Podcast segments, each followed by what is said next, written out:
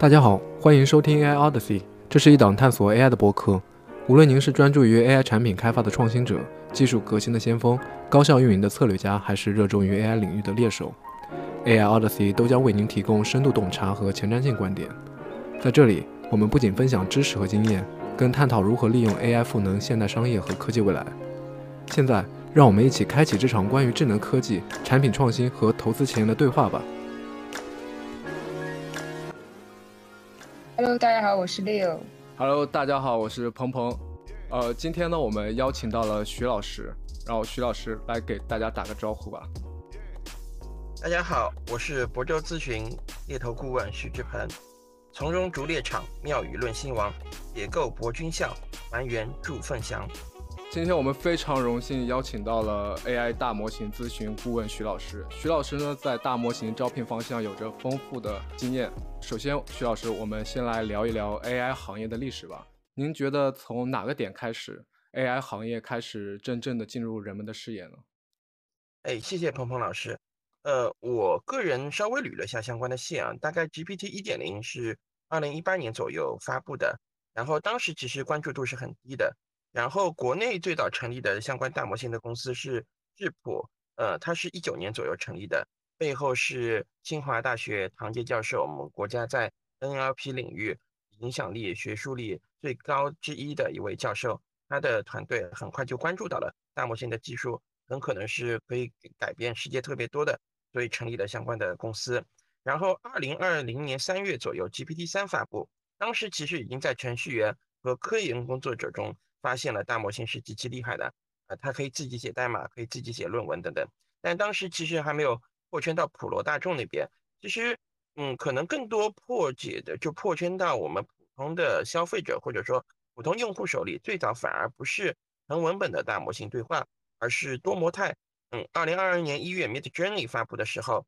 大家发现虽然当时国内访问可能需要那个通过 Discord 啊这样的，就是有一定的一个难度的方式去访问。但是生成出来的图片质量非常之高，呃，能已经警醒到一部分人，他可能可以呃迅速的减，就是加快一些工作的效率，或者说降低一些工作的成本。所以当时先是 Mid Journey 破圈，那呃前面说的文本聊天这块的机器人真正破圈，又是去年的三月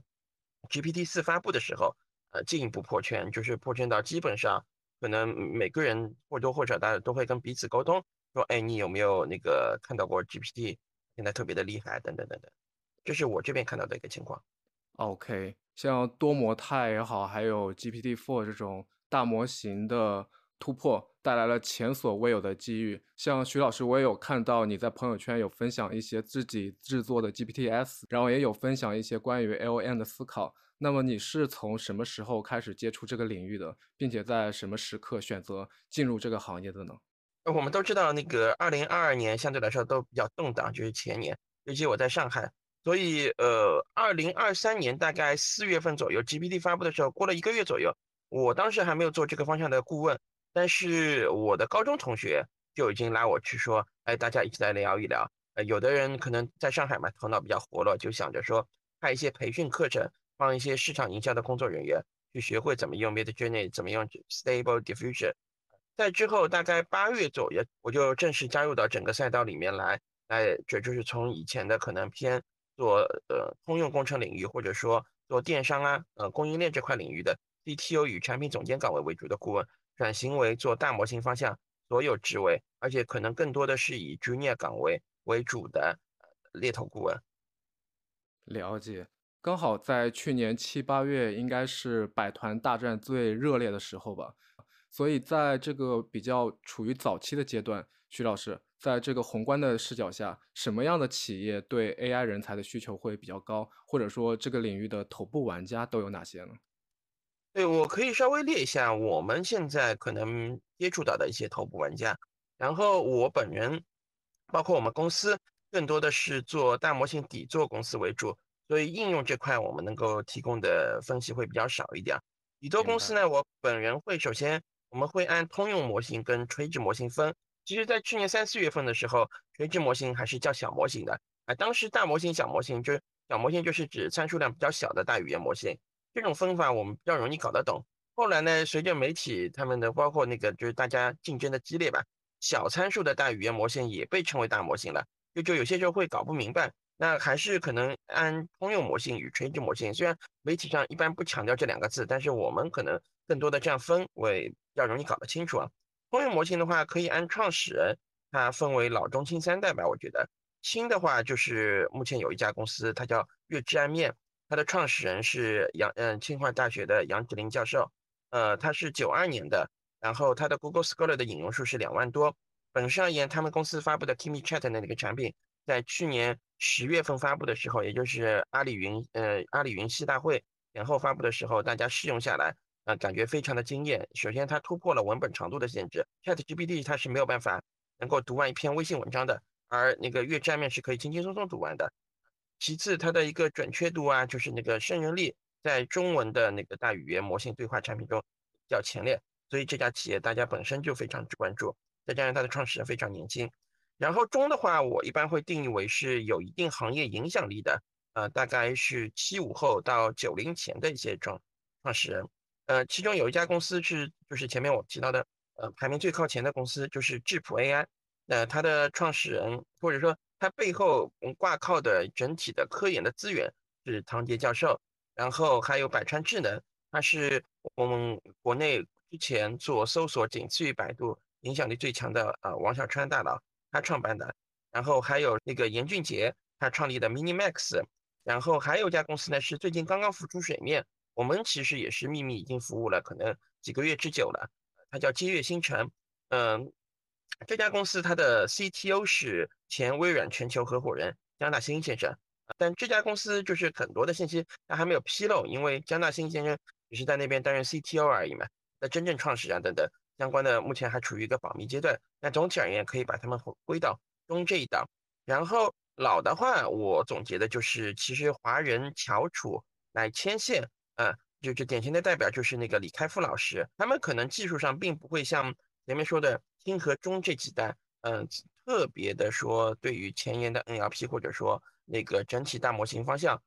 就是发力能够像前面那样那么有优势，但是他们招来的是一群在行业里面。完全功成名就的老兵，他们的经验也特别的丰富，在行业落地上有他们的优势，呃，包括他们自己的技术实力总体也不算差，所以在早期他们也可以扮演好很好的大模型布道的角色。大家一看李开复老师都加入了，那很多人也会跃跃欲试，想要加入。呃，除此以外，他们的经验很直观给我们带来的一个感受就是，虽然可能他们算法的人才不一定像前面能够就那么的响亮的清华系的一些人，但是他们在 AI 音符啊啊基础设施这块做的工作。呃，某种意义上是反超前面说的一些算法比较强的那些公司的那个。那垂直模型我可能就讲快一点了。我们目前主要接触到的比较多的有像那个上海这边有无限光年，他是之前蚂蚁金服的副总裁，现在复复旦大学 AI 创新研究院院长西远教授搞的。嗯，还有西湖大学的教授蓝正中博士，他有搞一个背靠西湖大学那个大模型，叫西湖星辰的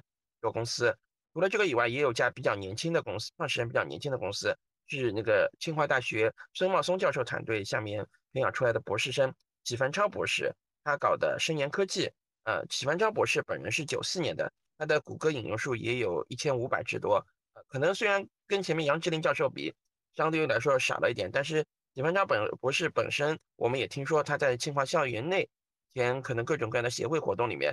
要有影响力，就是大家可能技能点上。点的不太一样，但同时，呃，就是如果九四年能有一千多的谷歌引用数，也是一个比较高的一个成就了。那除了这些创业公司以外，我们还会关注到一些其实大厂。大厂里面呢，目前可能做通用模型做的比较靠前的有三家：百度、字节跳动和阿里。然后除此以外呢，腾讯跟华为也是做的比较前沿的。但相对来说，可能目前来说，他们的一些实际的落地案例也好，大家对于它模型的一个能力的一个评估也好，暂时还没有超过前面三家。呃，通用模型以外，垂直模型里面还会有各的手机厂商、新能源车企，包括一些互联网中型的厂商，他们也会做一些自己的垂直模型啊。那个，这是我们目前接触到的头部玩家。其实我这块其实。挺想跟啊志鹏老师去聊一聊这个国内的这个大模型发展的，因为国内大模型的发展你也看出来，有很多公司都在投入很多的钱，但是在比如说在海外，其实海外的这种大模型的这种标的公司还是比较少的。但国内我觉得是投入了很多的时间、精力和金钱，而且是开了不是很多的公司，很多的赛道都在搞。比如说每个大模型它有自己的一个特点，比如说月之安面，它的特点可能就是在于它的文本处理比较长，可以达到两百 K。然后呢，呃，李开复的模型呢在于它的开源，智谱呢就在于它的性能好，然后主要是 to B 端，剩下的可能是更多的是，比如说也是像这种 OpenAI 这种，然后给你通过 API 的一个收钱。就你怎么去看这种百花齐放的这种状态？你认为这种状态是不是它也是？我并不是说这个发展势头不是很好，但是我认为大模型其实这种东西。呃，如果有性能比较不错的，无论是开源还是闭源的，可能有那么两三家就足够了。呃，因为我们现在其实国内的模型还没有都到 GPT 四点零时刻。前阵子啊，百度是先比较隐晦的暗示自己可能快到了，然后智谱呃也就在两天前、三天前吧，开了个发布会。也说自己的新品可能到了，但是它质谱的那个是，就目前还没有一个 Chatbot 可以直接去使用，可能更多的是 API 产品，暂时我没有办法去测试。而百度那个文心一言四点零其实也是需要付费的，也没有过多的测试。如果说大家还没有到进入到 GPT 四点零时刻，那本身而言，就在各自的优势都有，各自的机会也都有，所以这是目前国内还有大概七到九家。做通用大模型底座的创业公司，再加上三到五家的呃大厂，一共十来家公司还在那边角逐，还在那边竞争的一个原因吧。我觉得各自的确有各自的优势。那既然讲到这个，可能也给大家分享一下我看到的各家那个创业公司，包括大厂他们的一个特点。呃，前面讲到前两家之后呢，金月星辰它是属于起步相对慢一点，但是我们拿到的信息是它的综合实力是不差的，它甚至有机会。大概过几个月之后，追完全追上，甚至反超一部分前面提到的两家特别靠前的公司的。呃，百川呢，它主要强在目前一些医疗方向的上的一些落地。呃，Minimax 强在一些可能出海的 To C 产品。零一万五前面讲了，它可能更多的偏行业布道的角色，他们的经验可能在一些呃非技术的领域可以那个迅速的躺平风险。然后大厂里面呢，目前百度实力。嗯，综合实力是无论是它的宣传也好，或者说我们看到的一些材料上来说是最强的。呃，但是好像有一些消息说他们可能也有一些数据标注的一些任务。那如果是这个的话，可能它的一个模型目前的高精准度啊，并不一定是一个完全可能大模型带来的一个结果。所以这块它如果去除标注之后，真正能够有的目前的一个实现的一个 capability 是如何，可能稍微打打一个问号。字节跟阿里呢，对外对内的应用是特别丰富的。然后京东跟小红书他们的对外对内的应用案例是紧随其后的。那腾讯跟华为还有拼多多，相对于他们的体量，目前还在打酱油。根据徐老师刚刚的介绍，我们可以看到，在大模型领域，其实已经有两种截然不同的玩家了，像大厂还有初创公司。然后大厂其实拥有的资源啊，以及市场影响啊，是能够快速推进技术发展的。但是他们同时也会有一些历史包袱，比如一些固有的结构或者流程之类的。相比之下，初创公司更加灵活，然后也能快速的适应市场变化。但是像算力啊以及人才储备方面，和大厂相比肯定是有所不足的。所以在这个招聘环节上，大厂和初创公司有什么不同呢？或者说他们各自的侧重点是什么？呃，对，这点其实各自的不同还是蛮明显的。呃，我们会发现大厂其实它更多的想要立刻在目前的业务线上能够呃施加相关的影响，比如说优化设计相关的工作啊，优化开发的效率啊，等等等等。呃，有个比较明显的就是类似于 GitHub 上这样的这种 Pilot 那种产品，或者说他们可能更多的直接就定义为 IDE Bot 这些 to D 的开发工具。呃，目前而言，大厂其实嗯发力比较多，创业公司有，但是可能只有一到两家，呃，目前在发力。用一句话概括吧，就是大创新现在是在小厂，而小创新是在大厂。呃，其实某种意义上而言，虽然大家前面提到说，就是我们其实要投入很多的钱在大模型这个赛道上，大厂它的抗风险能力在特别更强一点，但这点呢，我不是特别的认可，因为。我们可以看一下智谱现在目前的总的融资金额是二十五亿人民币。那据我所知，其实市面上有公司的融资金额已经超过了他们，而且超过了将近十亿左右这样个数字。就说，现在真正的入场券其实是三十几亿人民币。那这个人民币在我们目前其实中概股相对来说走势非常非常疲软的一个情况下，呃，大厂它也很难说拿出一部分这么大的一部分利润，或者说这么大的一现金来立刻投入到就是这一块不计代价的去做。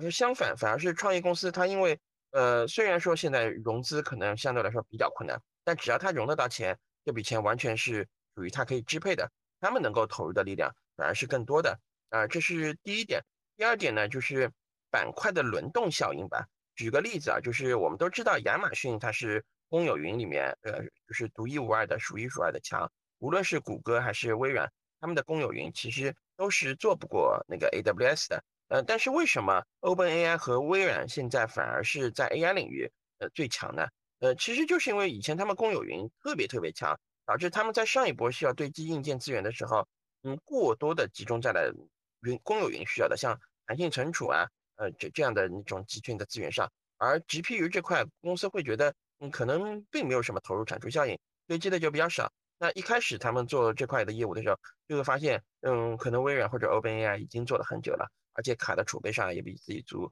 所以 AWS 现在在大模型领域，它是扮演一个追赶者的角色。我们放眼国内的话，其实有一些中小公司、中小型的大厂，他们。目前喊得很说支持大模型，其实他们想要等等看，说等开源模型更强之后，再真正发力。那大厂其实也是一样的，非常非常热衷于去投入到那个呃大模型的一些应用的尝试，呃应应用的尝试。但是呃目前而言，它的头部高管很多其实并没有大模型的经验，甚至对于 NLP 啊相关的一些具体跟业务落地的场景，它都是比较处于一个概念脱节的一个状态。在早期投入的时候，大家不会有这个问题。当到了它中期，或者说一两年后，他们需要嗯做具体的相关的业务的考核，以及一些板块的变动的时候，他们是否还会有这么大的力度的支持？我觉得可能要打一个问号。因为势必如果说大模型本身把大厂里面的内部的解呃相关的业务都重新做一遍，那做出这块成绩的人，可能以后也会取代一部分高管的地位，这也会引发一些内部比较复杂的问题。这些呢都是。创业公司所不会存在的。嗯，其实我很同意刚才志鹏老师说的这些，就是啊，我觉得大厂它本身它自己有自己现成的成熟的一些业务啊，尤其这些业务可以带这个公司有一些利润。那他们是否愿意就是放弃很多一些生产线，然后全力投入到做 AI 研究是非常重要的。比如说，尤其在中国受到很多的一些 GPU 的一些算力的一些限制，本来我们比如说这个公司有一百块这。GPU，然后呢，需要用五十块去维持它其他业务，那它只剩下五十块了。但如果一个创业公司它能搞到六十块 GPU 的话，它把这六十块全都放在这个 AI 模型训练上，那它其实也是投入是大于这个大厂的投入。第二个就是大厂。它相对来说不太敢去呃冒进的去公开自己现有的一些研究成果，而小厂它其实有点无所谓的感觉，就是初生牛犊不怕虎，我只要是有 update，我只要是能随时向大众宣发出我这个成果，那他们就会去做。但是大厂很多时候他是不愿意 take risk 在这种方面的。呃，是的，是的，那个李友老师有一点讲的非常的，也启发了我，就是讲到那个卡的资源等等。目前而言，我们发现大厂里面很多人他更愿意流向创业公司。就我们服务的一些底座的创业公司，它有些内部流动率也很大。但是当他们流出的时候，他们一般不会考虑大厂，他们会选择在另外一个创业公司里面做这样的流动。嗯，还有一点可以给大家一个数据，这个东西倒是相对来说也是公开信息啊，就是嗯，字节跳动包括商汤科技，他们以前负责 AI 整体调度的人，这种嗯，目前都是已经离职了。所以，如果说加入到大厂里面做呢，还会有个现象，他们其实里面一些真正适合做大模型底座创业这块的人啊，本身可能已经流开了啊。所以，我们进去的时候，有些可能你觉得去创业公司会面临的一些风险，在大厂里面也会有这样的风险。他这块的人暂时现在是一个新来的，或者说目前还处于一个空缺状态，都有可能。对，是的，不仅仅是在国内，其实呃，美国这边也是。就是大家都知道，transformer 这个结构其实最早是 Google 的 research 啊做出来的。所以说现在 Google 很多很牛逼的人都流向其他的，无论是大厂还是中小厂。然后，因为他们这些可能更想看到的是 AI 大模型怎么去具体化的商用，而不是说待在 Google 去继续看这个 research 的结果是怎么样子的。所以说，我觉得这件事情就是在国内外都是很常见的一件事情。就很多很顶尖的人才，他其实更愿意去做一个比较冒险的一些尝试，尤其在商商业啊应用方向，或者是去另外一家中小型的一些公司做一个他们的 AI team 的 lead。我觉得这些都是一个不错的选项。呃，Leo，我知道你在硅谷大厂。所以，如果说啊，我说如果说徐老师代表着某家初创公司想来挖你，在什么情况下，或者说对方给出什么样的条件，可能会让你有离开的想法，或者让你有心动的念头？嗯，我觉得就是，呃，只有两点。第一点就是在于，他这个公司的方向是什么，定位是什么。就像我刚才所说的，如果你只是单纯研究一个呃通用大模型的话，我可能。不不太会去，因为我觉得现在通用大模型，无论是国内外，都有一个比较成熟的一些大模型了。我觉得再砸钱进去重新去做这件事情，未必是一个非常明智的选项。但如果你是研究一个模型，然后你有一个自己的定位方向，并且有自己定位方向的一些数据，包括具体的一些商用，我觉得这是一个非常好的一个，无论是从商业还是长远规划来说，都是一个非常好 sense 的一个人。所以说，我觉得这一点是比较重要的。第二点呢，就在于这个团队。你 startup 的话，团队我认为是非常重要，而且你在 VC 早期投资的时候投 startup，它也是投人，呃，做 BD 还是做大模型，还是做管理，还是做各种，每个人都是有一些不错的经验的话，那我当然也愿意。所以说我基本上来说就会看这两点。那在满足你刚刚说的这个赛道或者是团队的情况下，你会考虑离开这个城市吗？离开你当前所居住的城市？呃，我不认为这个城市的距离远近可以阻碍这个软件或者是 AI 的发展，要不然 AI 也没必要存在了。我觉得在哪倒并不一定是最重要的，最重要的就是你在做什么才是最重要的。就很多人还会问，就是从大厂出来的人，他会不会考虑这个 payment 的问题呢？我觉得你都从大厂出来了，加入 startup 了，就不能既要也要，既要发展机会，又要很好的 payment，你二者必须要选其一。啊，对我来说，我觉得发展的机会远大于这个 payment 或者是 location。对，OK，看来我以后有机会跟 Leo 在同一个时区下线下录播课，徐老师就靠你了这一点。哦，就也谢谢 鹏鹏老师。那个前面我刚讲，就是按耐不住想要插一嘴，就是您帮我把很多我想问的问题已经问出来了。有机会的话，可能您也很适合转行做猎头。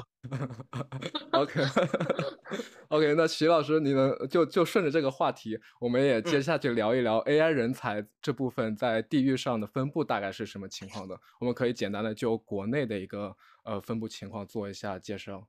好呀，我主要可能既讲一下企业，也讲一下人才吧。那个这一波北京的人才高地又是非常非常的明显，甚至非已经明显到了悬殊的那种地步了。呃，我们可以看一下，目前通用的模型里面，Minimax 跟七月星辰它是注册在上海的啊，那个但是呢，它的研发重心是在北京的，其他基本上都是注册在北京。微智模型里面，无限光年在上海，西湖星辰在杭州啊，别的也是在北京。就是为什么呢？第一是就是清华大学这一波它的优势是比较明显的，无论是前面我们提到的唐杰教授啊，还有那个孙茂松教授，还有一些个就是就是整个课题组里面也有其他。厉害的做 NLP 领域的教授，包括他们的高门弟子，当年可能大学就是在北京。其次呢，那个字节跳动跟快手这两家，那个就是我们上一代，呃，无论是搜广推啊，还是说整体产品上都是强算法驱动的公司，他们的那个总部也是在北京。虽然这两家公司的协同都是做的挺不错的，各地都有办公室，各个团队可能各地都有人，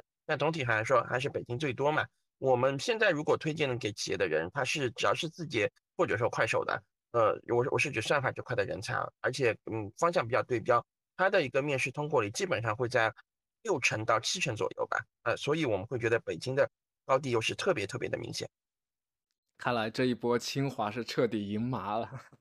呃，对我可以分享一个很有趣的事情，就是我本人是复旦的化学系的本科嘛，然后那个我刚开始加了一个可能半官方性质的清华的 AI 的一个社群在微信里面。然后就有个人过来拉我，他说我是交大相关社群的负责人，能不能邀请您来交大？我说不好意思，我是复旦的，来你们这做复旦系做吗？他说现在我们就已经不用管复旦还是交大了，这叫做交复联手，反清大业。我们一定要那个这大家联手一下，可能才能稍微撼动一下，稍微稍微那个给给上海啊，给长三角也也也也额外的那个就是增加一些呃能够嗯撼动这个北京人才高地、清华人才高地的这个优势的一个可能吧。啊，这是比较好有意思的一点。当然，本上言，我觉得随着时间慢慢的推移啊，这块的优势相对来说还是会逐渐拉平的。因为如果大家比较感兴趣，大家可以关注一下上海的市委书记，他在当市委书记之前，呃，是做什么工作的，任什么职务的。这里也不多过多的卖关子了。他以前是清华大学的校长，而且是一路上从副校长啊之类的升上来的，所以跟很多清华的校友他的关系也很好。呃，他后续也会尽可能的在上海这边提供做大模型，无论是底座还是应用相关的一些政策的扶持啊，包括相关资源的配套都会有的。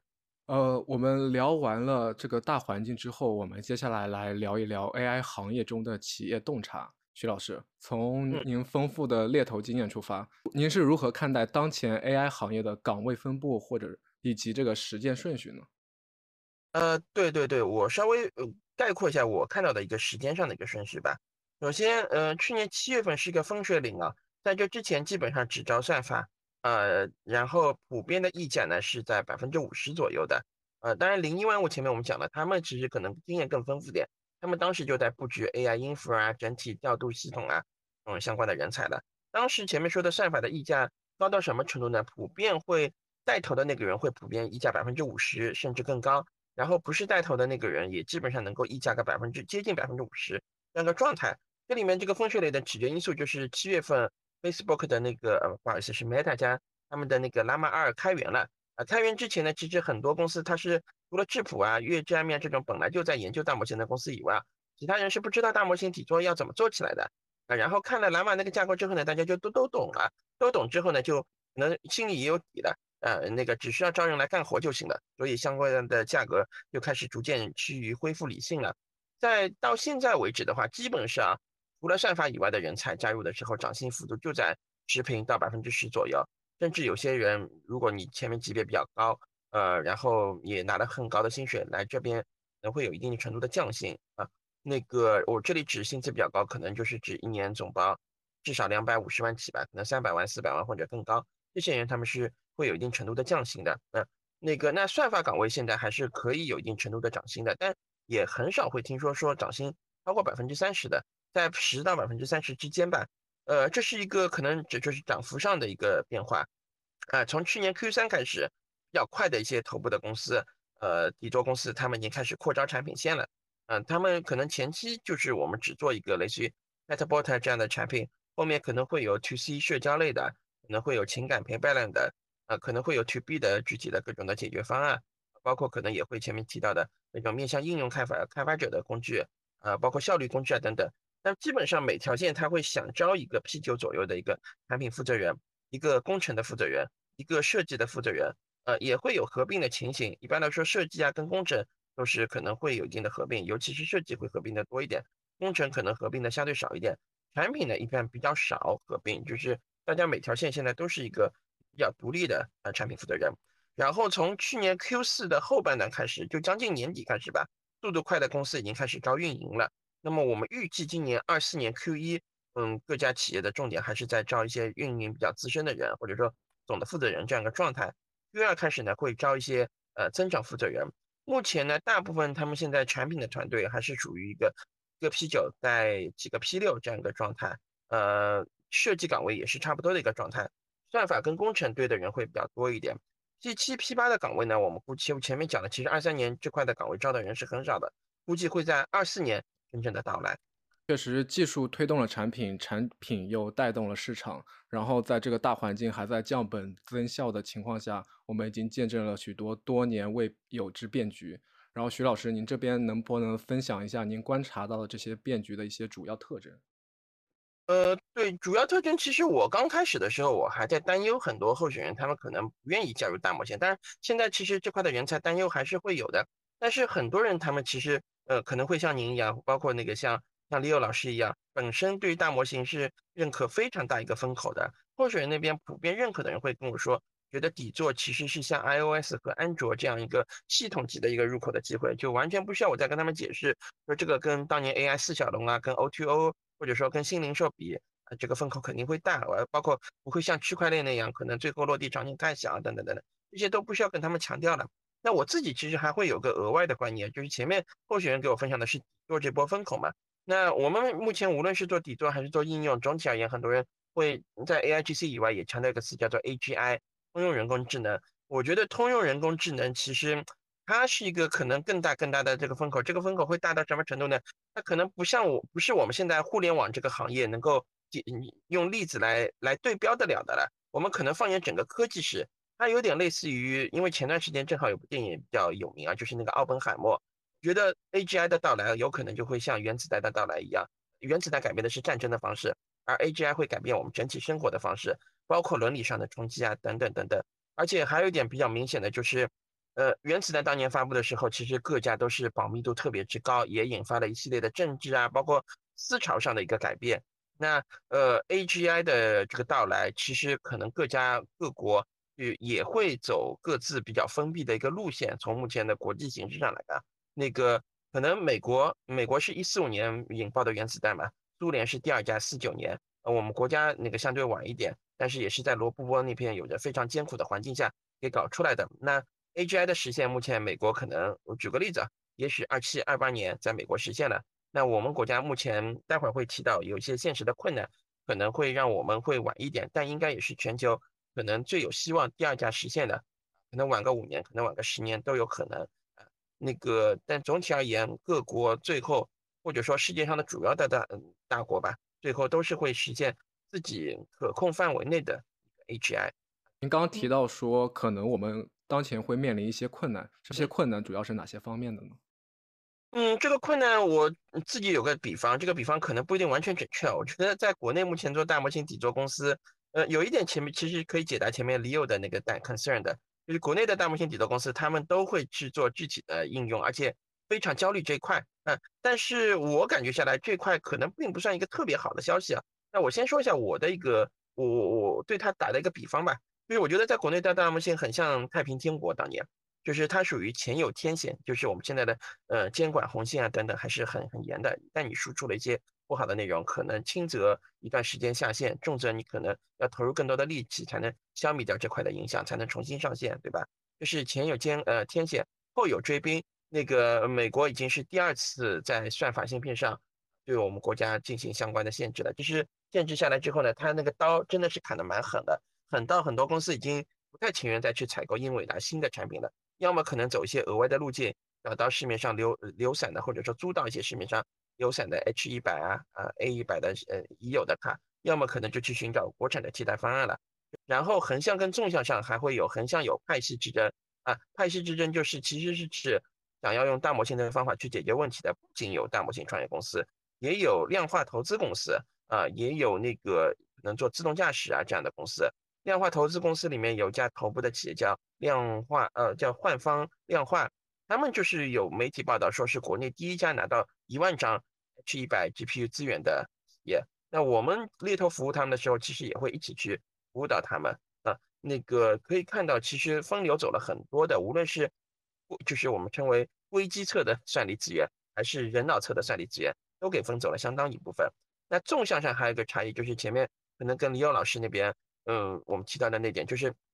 他目前眼下应该更专注于模型能力的提升，还是说？呃，我们更多的要早期的就去做商品化、产产品化，去走商业落地。呃，因为我前面有点观点提到啊，就是我觉得是中国跟美国以后会自会是各自封闭的一套呃通用人工智能的一个体系，所以国内我目前而言，我觉得如果说大家更多的精力放在产品跟商业化上，势必也会分走去提升模型能力这块的一个精力。那我们的模型能力现在比较弱，大家其实还处于一个。At GPT 三点五上下的一个状态，四点零远没有达到。国外的话，目前推测呢，其实是就 GPT 四点零肯定是已经远远达到了，对吧？然后 Gemini Ultra Ultimate 那个模型也可能会达到，然后 AWS 很快会追上，基本上这三家是有机会达到的啊。那个如果我们的模型能力本身就比美国那边落后很多，那在大模通用人工智能实现前，我们应该更多发发力在模型能力上，还是说产品商业化上？这又是一个分歧之争，所以横向、纵向都有分歧之争，而前后呢都有不利因素。总体而言，我觉得这个挑战是非常之大的。嗯，我我我同意，就是嗯，随着我觉得未来政治还是国际形势的一个发展呢，中美相对来说科技呢可能会成为一个呃比较相对封闭的一个发展，啊，这点我是同意的，而且我也同意中国应该发展自己的一个中一个大模型，毕竟你说这个模型是中文的还是英文的，其实它这个 performance 还是有一些差距的，但是我我认为可能就是现在没有。呃，没有必要，就是大家都在发展这个通用大模型，是不是还是应该就是集中力量，比如集中在哪哪几家，然后利用有限的一个 GPU 的一个计算资源，然后逐步提高这个模型的一个计算水平。我可能认为这一点可能相对来说更有价值一些。对，然后再一个就是你刚才也也说的这个商用的这个能力呢，其实我觉得这个商用的能力和你研究这个模型本身就可以一体化嘛。就是我这个公司选好了一个方向，比如说我想研究一下啊，比如说无论是电商平台的一个通用大模型，还是法律，还是教育，你可以做自己的一个啊，比如说这该领域的一个垂直领域的一个大模型，你根本不需要从哪个模型去 fine tune 什么，你就是所有的元数据，你都是用这个行业的元数据，然后呢，你训练出来自己一个行业垂直领域的一个大模型之后呢，可能。法律，它比如说有不同的法律，你可能再用不同法律的 data 做一个 fine tuning，我觉得这样也是一个比较有意思的一个研究方向。对，嗯嗯嗯，是的，是的。呃，相对来说，国内可能现在语料缺失也是一个就是比较大的一个困难，因为中文互联网它的现存的网页数，因为我们一些政策的原因，包括我们的国内的互联网生态的一些原因，公开的现在其实是远远小于一些。网民数量少于我们国家的群体的，举个例子，俄文他们的网页数量可能是中文网页数量的几十倍，然后韩语甚至都超过中文，所以这也是他们可能比现在比较现实的一个困难吧。我觉得，刚刚说到了一些国内外的挑战部分，有挑战就会有机遇，机遇和挑战永远是共存的。所以在机遇这一部分，徐老师，你有什么想跟大家分享的？嗯。关于机遇部分，可能我更多的是从个人的角度啊，因为我们前面已经客观讲了，目前挑战更多的是在公司，是在大环境方面，对吧？首先第一点，我发现就是我个人从我个人角度，我就感觉到很明显的一点，因为现在大家其实对于呃就是算法的落地与优化及大模型的能力，它真正能够带来的一个产品商业化，所以呢导致一个现象，这个是主要的机遇，就是目前大家很愿意跨职位、跨职级。甚至跨行业的去讨论 AI 的某某个方向的一个它的一个大模型的一个落地该是怎么样做的？呃，我举个例子，听这个播客我们都是通过小宇宙嘛，对吧？小宇宙它是极客 APP 孵化的，极客 APP 过去是一个兴趣社交的一个 APP，但是现在上面各种各样的做大模型方向的人，无论是产品，无论是算法，无论是研发，无论是设计，甚至像我这样的招聘都在上面。然后大家也不是特别功利的上面，比如说。我做算法的，我只是在上面去看一些啊，怎怎么样那个把我练出来的那个单，啊，可能那个准确率更高一点啊，等等。或者说我在产品的，只在上面去看产品方法论；我做招聘的，我只为了在上面挖一个人，等等等等。大家更多的是想了解整个行业的整体趋势是怎么样的，呃，去深入到行业中，成为一个总体上的行行业专家，而不是某个职业上的。所以这种交流增多之后呢，其实也方便我们。更多的拓展我们的一个整体的胜任力模型，这是第一点。第二点呢，很多创业公司它是 P 九直接带一些 P 六的。那我相信听我们这个播客的受众群体多的可能也是工作经验一到三年左右，或者说即将踏入职场的年轻人。那在生涯早期，如果能够拿到这样的机会，跟大拿去学习到相关的思考问题的方法和一些总体的方法论，呃，那其实是对于我们整体生涯也是非常有帮助的。当然，最好呢，您就是那个你能够确定到，就是对方是擅长做事的，而不是说他可能也沾染了一些职场上的陋习，比如说啊，只只只会资源整合啊，只会做向上管理啊，更多的去搞人际关系啊等等。主要的一个呃寄语是这两点，还有一点可能就是既是寄语也是挑战的部分，就是从目前大家在讨论 AI 大模型的产品怎样落地的过程中，也提到一个名词，很多人在强调。就是过去的产品经理，他们有个词语叫做 PMF，就是那个叫做产品市场匹配啊。我产品只要跑到市场前面，但是跟整个市场的需求大致匹配就够了。目前呢，很多人因为大模型底座它是一个是一个技术含量特别高的一个产物嘛，所以会强调两个新的名词，一个叫 TPF，一个叫 TMF。T 就是指技术，都是把技术放在前面的；TPF 就是技术产品匹配；TMF 就是技术市场匹配。某种意义上而言呢，所有的产品经理可能或多或少，哪怕自己不是研发出身，以后也很需要知道算法的一个具体的落地效果和优化这一块。那相对来说，整个产品经理，包括说整个公司的业务这块的现有格局，都会有一定的打破，也会给愿意尝新的人，愿意尝，尤其是年轻人。更多的机会吧。刚刚徐老师提到产品，我这里补充一点，就是在 AI 或者是大模型这个发展过程中，它的技术发展总是非常的快速的，所以我们经常会看到一些曾经被广泛讨论的技术或者趋势，几年后可能就消失在历史的长河中了。这对创业公司来说，意味着他们必须在不断的变化的环境中去寻找新的机会和创新。所以，在这个挑战也好，还有在这些机遇中怎么去挖掘一家企业，这对一个人的职业发展规划是非常重要的。徐老师，对于那些想进入这个行业的人来说，你有什么呃建议可以给到大家的呢？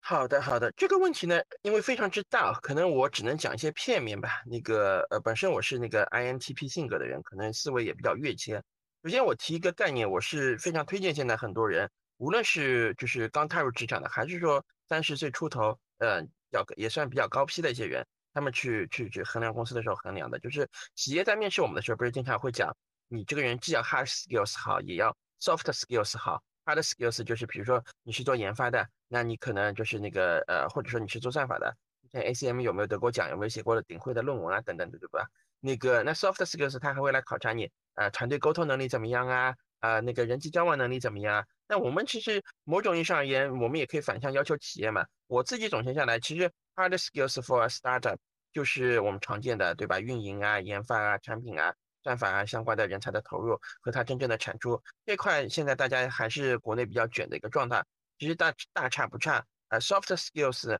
可能更多的你会发现各家的 diversity，各家的差异度非常明显。哪两点 soft skills 您可以关注一下呢？就是第一点就是。这家企业它有没有形成一个比较新颖的，呃，或者说更符合下一个时代气息的企业内部文化？我举个例子啊，那个像字节跳动，他们的企业文化叫字节范，它这四个字其实就对标以前的阿里味儿，对吧？呃，我们总体而言，可能价值观你不能说谁好谁差，尤其是企业的价值观、企业的内部文化，但是可以说哪个可能更更让现在的年轻人舒服点？那我们对标下来，很明显是字节的。呃，字节它会有这样的一些小动作吧，嗯，提高大家在内部工作的一个幸福感和感受。比如说，他们能够写文档，尽量写文档，不做 PPT。那比如说，他们内部就是大家不约而同的，尤其是老字节的人，大家会觉得向上管理是一个可能，就是如果我夸你，鹏鹏你好，会向上管理啊，你会觉得我在骂你，就是这这不是个好词语啊。但是这个也也分不同的企业啊，有些企业其实老板非常的希望员工有向上管理，有些企业呢，但是大家都会向上管理。然后企业内部也觉得都挺不错。那字节它因为属于呃比较新颖的，而且也都是聪明人比较多嘛，所以他们形成的那种文化，就是大家比较反感向上管理这四个字。那字节也是其实成立比较久的公司了。我们现在前面也强调了，其实大模型的底座公司很多就是从字节流出来的，他们会吸收到字节好的那一面。那么，但是它会不会形成到下一个比字节范儿还要能够让大家在里面工作舒服的那种企业文化？当然。也对老板负责，对吧？不是说我们只是员工舒服，老板你的公司可能到时候就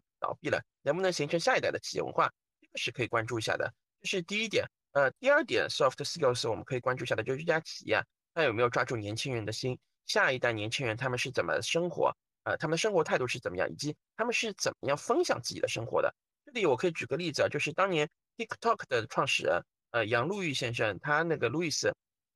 他呢，在早期，包括他其实公司被收，就是那个字节收购之后，他都是一心只想做教育的，他并没有当初想过说我要做一块，呃，就就是全球火爆全球的短视频应用。那为什么他会做出来？其实是因为他在做教育的过程中，他洞察到了美国下一代年轻人他们是怎么生活的，他们分享生活的态度是怎么。回过头来，前面说的那些大模型底座公司，就 B 方向我们去看 To C，他们或多或少都要做情感陪伴啊，都要做 To C 的社交。呃，有做社交呢就很明显了，你能不能？看到下一代年轻人是怎么生活的，呃，你你这个东西比较虚，但是某种意义上，你可以在面试角度的过程中，从一些侧面的问题，你或多或少去关注一下，这个可能也是一个可以帮助到大家选公司的时候 soft skills 的那一面。那另外呢，我还想讲一点，就是我个人原创的一个概念啊，叫做含某量。含某量呢，就是我们前面可能过多过讲了那个，就是呃，创业公司有什么好，其实大厂也是很好的。那无论是去大厂去创业公司这块，呃，都是适用的。我们先讲去创业公司吧。我们前面讲到字节跟快手这两家企业啊，就是内部的员工文化，包括那个算法，他们实力整体都很强。那我们去可以去看一下您想要去的公司，对吧？里面字节跳动或者说快手，尤其早期在里面的人，或者说纯粹做事情为主的人，他的一个呃，你你见到过的人比例有多少？你听说过的人里面有多少人是字节出来的？你感受一下他们里面的一个情况，去打听打听。那个可以打听到这块的一个情况的，那这个就是你看一下这家企业对吧？它的一个含手呃含叫含节量、含手量怎么样？当然，也有些人可能会觉得，呃，其实我更认可百度的文化，或者说我更认可腾讯他们以前的产品方法论，或者说我认可阿里重运营，或者说呃虽然这个智呃这个今天这个猎头在的博客上一直讲阿里味可能比字节饭可能早一代不太好，但是我就是认可阿里味，那也可以啊，你你去，因为你要去创业公司嘛。你就去一家你认可，比如说含含李度、含含百度，对吧？含腾度最高的企业，这个是可以挑一下的。然后我们要去大厂呢，其实可能这个也是现在那个，因为卖卖 APP 啊，大家用的也比较多，经常可以看到一些企业内部的吐槽。包括最近互联网大厂都比较动荡，无论是阿里还是字节，都有过大裁员。那可能就是要去看一个叫做含迪量，就是指那个嫡系的嫡这样一个指标了啊，要去判断一下它这条业务线是不是它的核心业务线。那未来几年的一个投入度是怎么样？包括这家企业如果说是创新的业务线，这家企业一般来说它对创新的一个容忍度是怎么样？它会不会两到三年就强硬的说盈利指标没有达到，就强制裁员等等等等？这个是比较重要的。我们也其实很明显的感觉得到，字节它一些比较核心的业务线，像呃就是抖音啊，包括它的剪辑工具啊，呃包括飞书，可能呃可能还可以加上一个火山。是我们去挖到创业公司的时候，客户最想看到的这几条线的人，他的面试通过率其实是在百分之七十到八十，甚至更高的。那还有一些比较边缘的这几条线，嗯，就是前面字节已经裁掉的那两条线，在没有裁掉之前，其实他们的人才在企业客户企业那边，嗯，通过面试的概率就相对来说比较低了。所以这这个含某量这个概念呢，大家也可以过得或或多或少帮到大家去选择一家靠谱的公司。我很同意志鹏老师说的话。啊，我觉得对于年轻人来说，你刚步入职场了，去多了解了解这个公司的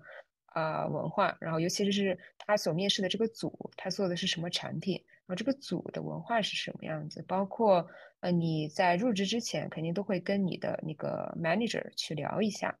从中你也能感受到他到底是个怎样的人。尤其像大厂，其实大厂它无论每个人每个组的一个 work-life balance，或者说每个组的一个文化，其实都还蛮不一样的。虽然大公司它有自己一个 culture，但是细分下每个产品组它其实不太一样。然后的中小型公司呢，它可能因为人数比较少，可能它定了一个一个目标或者一种文化，在短时间之内还是可以贯彻的很好的。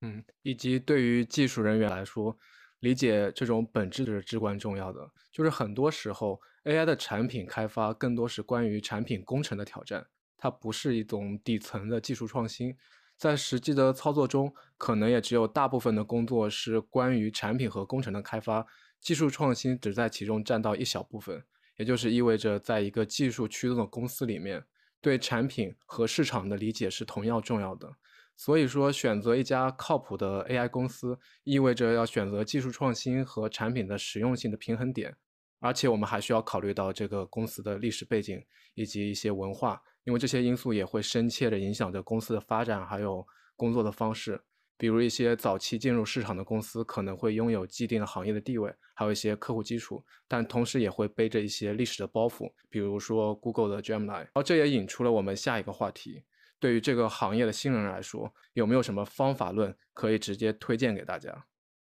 呃，这块的方法论可能大家一起，我觉得也也需要请教一下那个鹏鹏老师还有李友老师啊。嗯，各自在各自的企业用到什么的方法论？我这边可能更多的候选人会给我一些，呃，包括企业的 HR 会给我介绍的方法论，主要是两个吧。一个是工作程工作过程中，要增加自己的那个 exposure 曝光度啊，那个这块呢，可能在特别特别优秀的公司会会不太够，就是大家其实都很擅长于给自己增加 exposure。然后还有一点呢，就是呃，利用好前面我们讲到的，目前是一个在第一款 AI 真正的大模型爆款应用出现前啊，会出现一个大家都愿意跨职级、跨职位和跨行业这个三跨优势，现在可以做三跨交流的这个优势，来更多的做一些额外的工作，这是尤其是去 startup 里面，大家都希望你做的。比如说你你算法你算出来这个模型是是特别好的，呃，但是呢，你如果能够帮助到工程的同学在具体的落地效果上。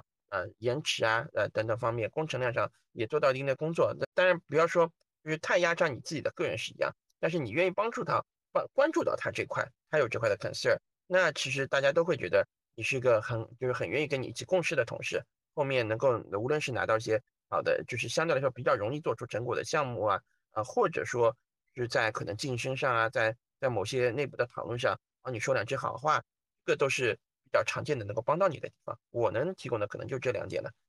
呃，就我这边来说，首先我必须得说，如果想要进入我们这个行业，可以尝试多听一下我们的 AI Odyssey，这是一档非常好的播客。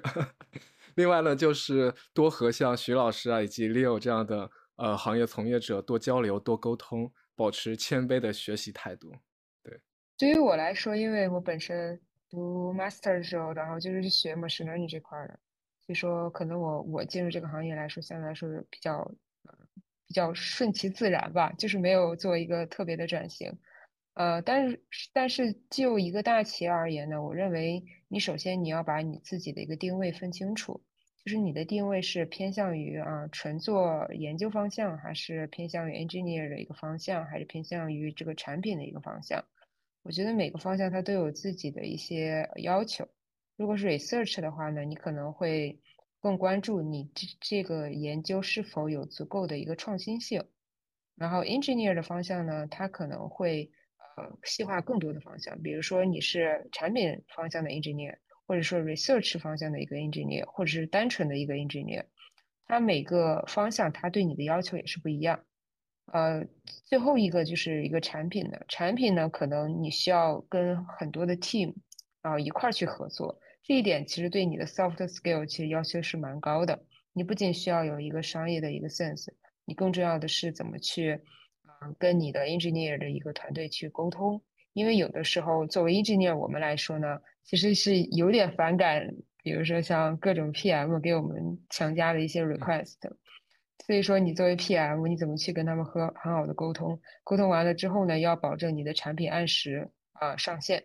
然后同时呢，你上线的产品要满足用户的一个需求，所以说你要根据你自己的一个 soft 还有 hard skill，然后去定位你在一个公司的一个位置。我觉得这一点是在大公司当中非常必要的一点。Leo 老师，你是不是在点我？没 有没有，这都是经验之 谈。在接近本期节目的结尾之前呢，我们再来聊一聊 AI 行业的未来趋势。徐老师，Leo，你们对现有的玩家或者潜在的新玩家在 AI 领域的角色有什么看法吗？我们可以先从徐老师开始。呃，会有些潜在玩家，我觉得，因为我们前面讲到基悦星辰这家企业，其实它十二月中旬才刚刚曝光它的名字嘛，在这之前很多人其实不知道啊有这样家比比较厉害的底座公司。那未来会不会还有新的呢？我觉得可能会有，我已经可能听到一些消息的是。或者说我们可以看到的一些公开消息，举个例子，就是 OpenAI 他们现在在做一轮新的融资，其实是奥特曼他想去做自研芯片的。那国内其实会不会有反就是这样的情况，或者说反过来啊，我们国内也已经布局了很多国产 GPU 的公司嘛，他们会不会去也想着去做大模型，这都有可能。以及其实如果说 GPU 后面它的成本降低，入入场的门槛券又从三十几亿降回到十几亿的时候，会不会再有一些公司？他们可能不做通用模型的底座，他们去做垂直的，或者说他们也做通用，这个都有可能。我觉得还是明年或者说更长远，再看到别的底座公司出现，都是有可能的的。其实美国这边其实还是今年会更多的关注，比如说像谷歌的一个大呃多模态大模型的一个开源或者是不开源，看看他们的一些之后的 update。啊，再一个就是 GPT 这边啊。四点五，据说是上半年一定会上，然后还有一个五，呃，再一个就是比如像 Meta，它是它的 Llama Three 啊，也应该会在今年可能会上，因为它自己已经购购买了三百五十 K 的一个 H 一百，然后之后还有其他一些大公司，比如说苹果的一些具体的一些大模型，包括啊 Generative AI 的一些应用，包括 Vision Pro。呃，包括一些中小型的公司，比如说呃，Perplexity，它是一个 AI 的一个搜索公司，我觉得这些都是蛮值得关注的方向。呃，再小的话，可能比如说具体的技术和开发的层面上来说呢，如果是涉及到商业方向的应用，我认为未来的大模型的使用的呃成本会逐步会降低，呃，OpenAI 的 API 的 token 的价格也也会逐步降低，包括 GPT Store 的一个。public 上线呢，可能很多人会把自己的领域的一些呃 knowledge base 或者一些 data 给上传上去，这样的话也有助于未来的开发者呢在开发的时候受到数据的这个呃困扰会逐步降低。所以说，这应该是我大致的一个估测。哎，我其实也是想请教两位老师啊，那个我个人感觉得到，我不知道大家有没有相同的感觉，就是奥特曼现在有些发言越来越像大概五年前左右的马斯克。他一直在强调，就是随着 GPT 五的发布，那 AGI 可就就直接就实现了，已经刷屏过两三次这样的新闻了。让我想到就是当年马斯克说，可能二零一八年就会有什么几千万辆的那个呃，就是出租车可以无人驾驶从纽约跑到，啊不是几千万几万辆从纽约跑到那个呃呃旧金山或者说洛杉矶这样的前景，那一直到今天二零二四年其实都没有实现嘛。就是他会不会本上也可能也是想做一定的技术布道的工作，过于的嗯用技术的手或者说就是用技巧的手段强调了 AGI 很快就能到来，但其实这块还是蛮难到来的吧？因为虽然我不懂技术，但嗯我现在回过头来看看，嗯目前而言以我用四点零的那个感受感受下来，五点零说立刻就能实现通用人工智能，我觉得概率非常非常之低。嗯，我非常同意，就是。啊，我并不是说呃，赛马奥特曼他不行或者怎样，我觉得他是一个非常非常顶级聪明的一个人啊。但是我自己的顾虑就是在于，呃，AGI 的到来，就是他会有一些担忧和害怕。呃，比如说，比如说现在我们这个时代是一个推荐加搜索的一个时代，对吧？未来时代就是一个生成式的一个时代。那我们想象一下，就是如果我们现在就进入到那个时代，那我们现在所有的。或者说绝大部分的一个科技水平呢，它是跟不上那个时代的。那这两个时代发生矛盾冲突的时候，那人类这个大群体就很难做一个很好的一个协调。就像我之前也问过呃志鹏老师，包括其他人，就是现有的一个推荐系统，它是否能 handle 得了未来呃生成式 AI 大量的一个数据？因为 AI 可能会磨平每个人的一个个性化的一个推荐，然后你现在的推荐系统呢，又是比较传统的一个呃。相似性的一个检测，所以说在未来，我认为就可能会给推荐系统造成一个巨大一个推荐负担。那现在的人们已经适应了这种生活方式、这种科技的一个营造的氛围。那如果突然步步入到了 AGI 的时代，我认为从人类本身自己的接受程度上来说，它就是很难去完全适应的。那第二点就是你刚才所所说的这个科技。我觉得科技现在，你说你一步一步提高这个模型的这个能力，我认为是没有问题的。但你要是说这个模型可以通用到所有的领域当中，还是我觉我认为还是蛮难的，因为大家都在现在呃收集各个领域的一个数据，然后进行一个训练。但是你可以想象一下，如果一个模型可以通用到所有的领域的话，那这个模型的参数是巨大的，它对无论是 GPU 的一个消耗，还是说对每个人本地化的一个部署，都是一个巨大的挑战。我不认为这个事情是很多人能做到的。手机很简单，你出钱买了就可以。但是这个模型真正为你服务的话，你对你的云端的计算，对你这个呃 PC 端的一个要求，我觉得我认为都是蛮高的。我这边话更多会从产品层面去探讨这个话题，因为像 Musk 他的电动车本质上还是在基于之前燃油车的基础上去做的一个创新，或者是做的一个。改变和优化，然后我们现在的大模型呢，它更多是一种生成式的大模型，在这一块，我觉得产品层面其实可以有更多的想象空间。比如未来的大模型，它可以是一种多模态的形式，但它的交互方式可以是在 UI 层面去结合大模型做一种变换。比如说，我们打开一个 APP，这个 APP 的每一次交互，它其实都是根据不同人的一种使用习惯去定制的 UI，也就是 UI 本身就成了一种大模型。然后另外一点，我觉得我们现在在这种大模型的产品上，它更多是在做一些能做完的事情。但是在未来呢，模型应该是去解决一些做不完的事情，比如说。要让我找到一些快乐的事情，或者说让我去做一些可以赚到钱的事情，这些都是做不完的。但像现在呢，更多是一些解决做一个视频，或者是呃生成一个图片，或者是呃给我解决一个问题，这些都是可以做完的事情。所以在这两个方面，我觉得也是呃未来值得期待的一部分。对对对，我还想我，嗯，你先说。那没没事，刘你先说吧。对，我前几天还看了那个李飞飞和吴恩达的一个采访，大概有四十多分钟。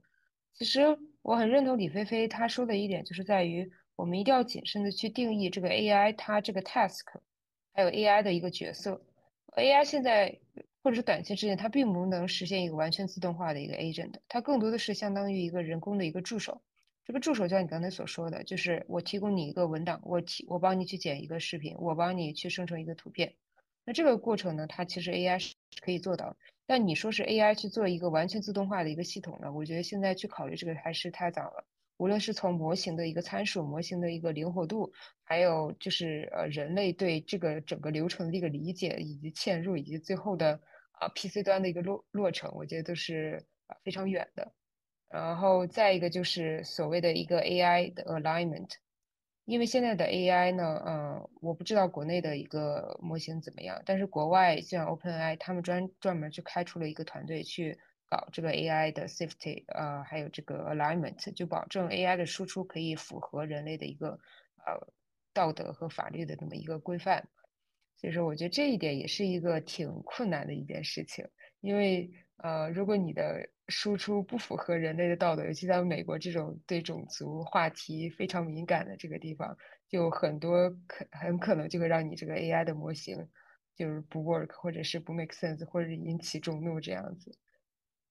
嗯嗯，呃，其实那个讲到 AI AI alignment 还有 AI safety 啊，呃，国内其实我我手上就有相关的岗位，如果大家正好也在在这块从事相关领域，想聊聊的话，可以随时欢迎联系我。呃，国内其实对这块非常的重视。重视程度其实某种意义上，它可能会超过美国，因为美国如果你讲的那个 political incorrect 的话，那可能是引起的轩然大波，然后可能就是口诛笔伐。那在国内的话，就就不是这么简单了，就是直接要拔电线、拔电源线这种级别的，所以大家会更加要强调这块。那个做强化学习的人，每家都是，尤其是做那个对齐这块的，每每家都在做。然后呃，大家也都是拼命的想要办法去挖到。做平就是负责自己内部平台内容安全相关的产品经理来负责这块的整体工作，可能就是前期我们国内的相关人才不太多，我们还会把手伸到那个国外的公司里面去，他们做块相相关领域的，而且要求这个人一定要方方面面都懂啊，就所以这块其实大家是相相对相对来说国内特别看重。然后前面大家两位老师还讲到，就是呃模型的能力现在不甚复杂的工作嘛，我就觉得其实过渡技术里面啊。有有有，我自己比较关注的三块吧。有一块就是那个 engine 的框架。现在大家可能会觉得，就是早期我们大家会在想，我们的产品是要做成 copilot 还是 engine？那现在其实并驾齐驱吧。copilot 的产品比较有名的，都有一些比较成熟的商业的落地的案例。无论是 GitHub 的 copilot，微软自己在 Windows 在 Office 上推出的 copilot，还是国内有个叫 Monica 点 IM，这个它是它是那个个人的 copilot，都是落地的比较快的。Engine 呢，大家开始做的时候就发现，其实它很难完全胜任。那想到的方法就是拆分。我举个例子，像我们猎头工作，可能它也分 A、B、C、D、E 五个步骤：前期 BD 客户啊，中期跟 HR 拿职位，然后再下一步就是去找候选人，然后辅助候选人通过面试，最后面试谈判，再到辅导入职。他如果要做，那其实以现在的 AI 能力，可能五个东西都做不了啊。那我们先把它拆成五个小任务，有没有一个东西可以帮我助我去辅助跟 HR 呃拿岗位？信息直接记下来的，这个可能相对比较容易一点，对吧？像那个通义千问啊，像飞书妙记啊，那可能有些时候我不太胜任，那 HR 直接电话跟我打一通，我的我人不在，那飞书帮我记下来，都都有这个可能。那可能也是发挥的不是特别好，那我再具体拆分，那么可能记录的时候有的是直接把文字给直接录转录下来，有的可能去生成思维导图，有的可能基于思维导图，它做一定的再做一定的归纳等等等等。这个好像是现在就是最近大概两三个礼拜吧，突然冒出来的一个呃各各家比较多的强调的一个概念，也有很多大佬在做这块的创业。那前面还讲到，其实一个通用的模型可能就是它成本太大了，呃，对于地球整体的电力资源也是一种极大的消耗。以前可能那个大家说挖矿挖的国家电量增加很多，美国那北美那边好像已经计算过，其实大模型训练现在在也占到了相当比例的电力的消耗。那那个 RAG 搜索增强生成技术也是大家现在可能比较关注的技术上的一个点吧。我我我听说，因为它可以在那个就是每次大模型生成生成的内容前，我们先通过搜索搜索一部分的内容，然后基于这些内容可能做一定的后面的 token 的预测。相对来说，可能虽然说执行的还是一个通用的模型底座，但是电力的成本啊，包括它的一个准确度，再包括它的响应速度，都会快不少。呃，除了这个以外，还有个还有个可能就比较硬核一点的概念，叫那个 MOE。前段时间欧洲那家公司叫叫 Mistral 吧，他们搞了一个八乘七 B 的一个模型做 MOE 之后，能够达到 GPT 三点五左右的一个内容上的输出效果，然后说推理啊等等成本是比较低的。嗯，在昨前天还是昨天吧，Minimax 也发布了一个两个模型 MOE 后的一个结果啊。我觉得 MOE 可能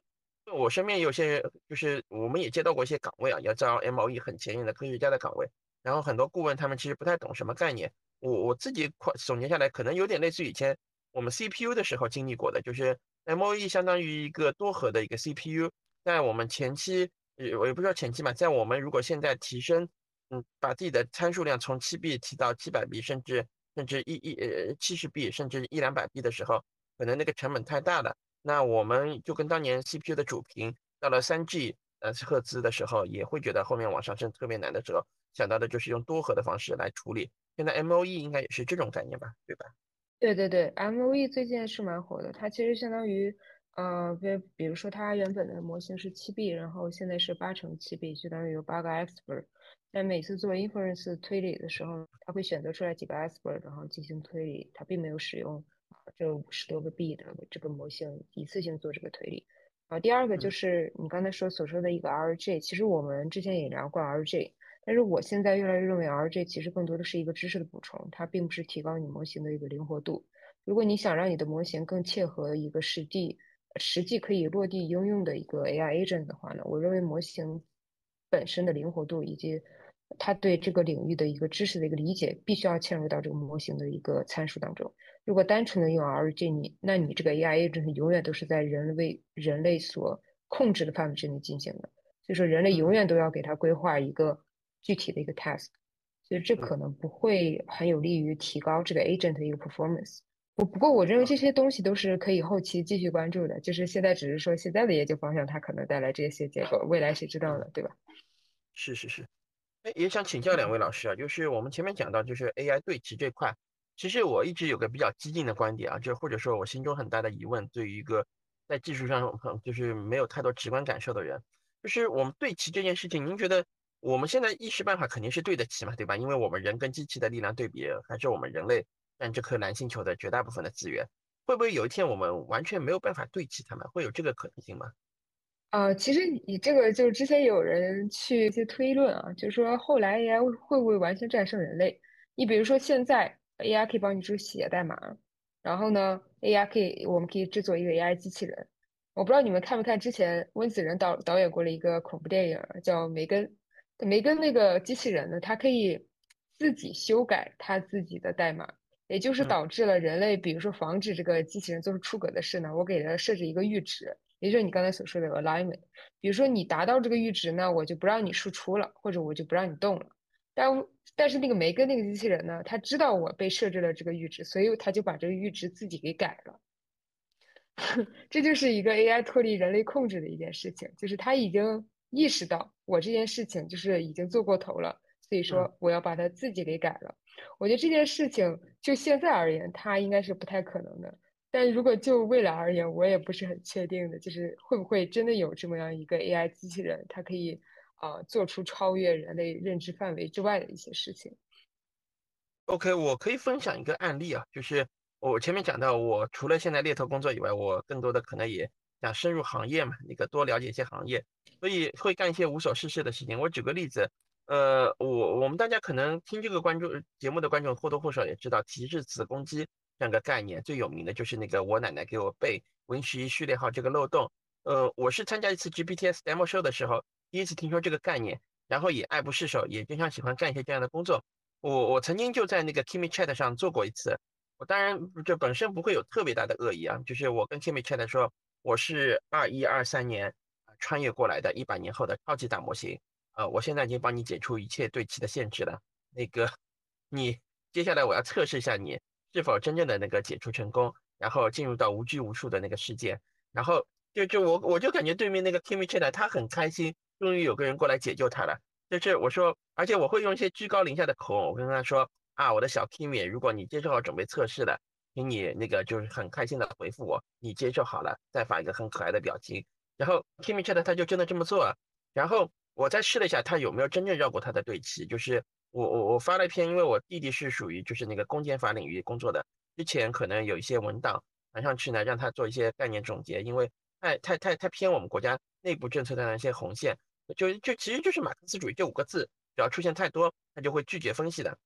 那那一次他就分析出来了。就是目前而言，大家还可以放心的一点是，这个这这这套攻击方法呢，你就是一天之后就被越战面的工程师他们给封堵上了。他们内部估计有相关的日志，是可以看得出来相关的异常的，就给封堵上了。但是本上也，我当时就觉得，哎，好像如果他们真的有情感的话，他们本身大魔镜本身啊，也是很很愿意绕过对齐的。包括这个，就是这个结论，如果具体推演下去，我是自己也有一套观点啊，就是说，如果有一天，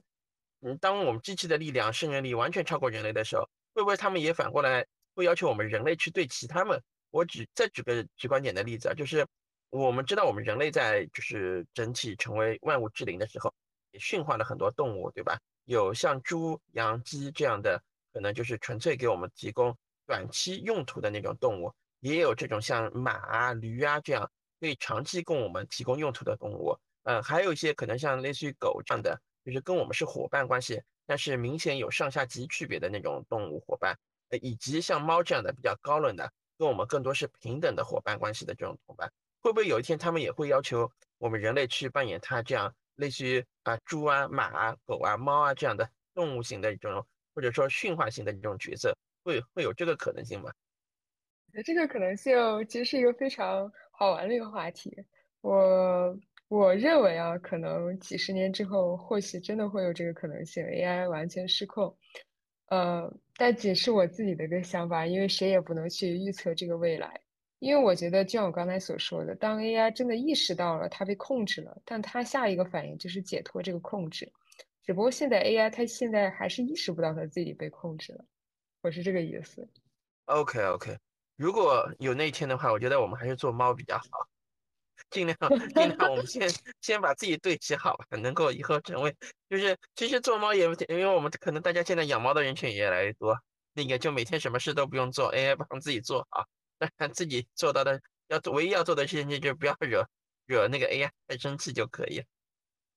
你们两个都太悲观了，为什么 AI 一定会作恶呢？AI 也有可能是成了我们的好朋友，是吧？是是是，但是它太强力了，我们就是也不一定，它就是善跟恶本身标准比较比较模糊化嘛，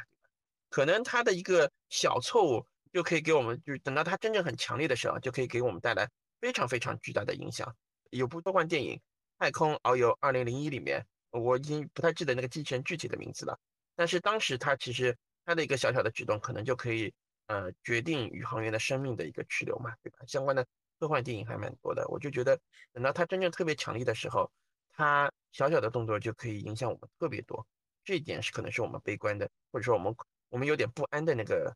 来源吧。我我同意同意。对你刚才所说的那个电影，我非常喜欢。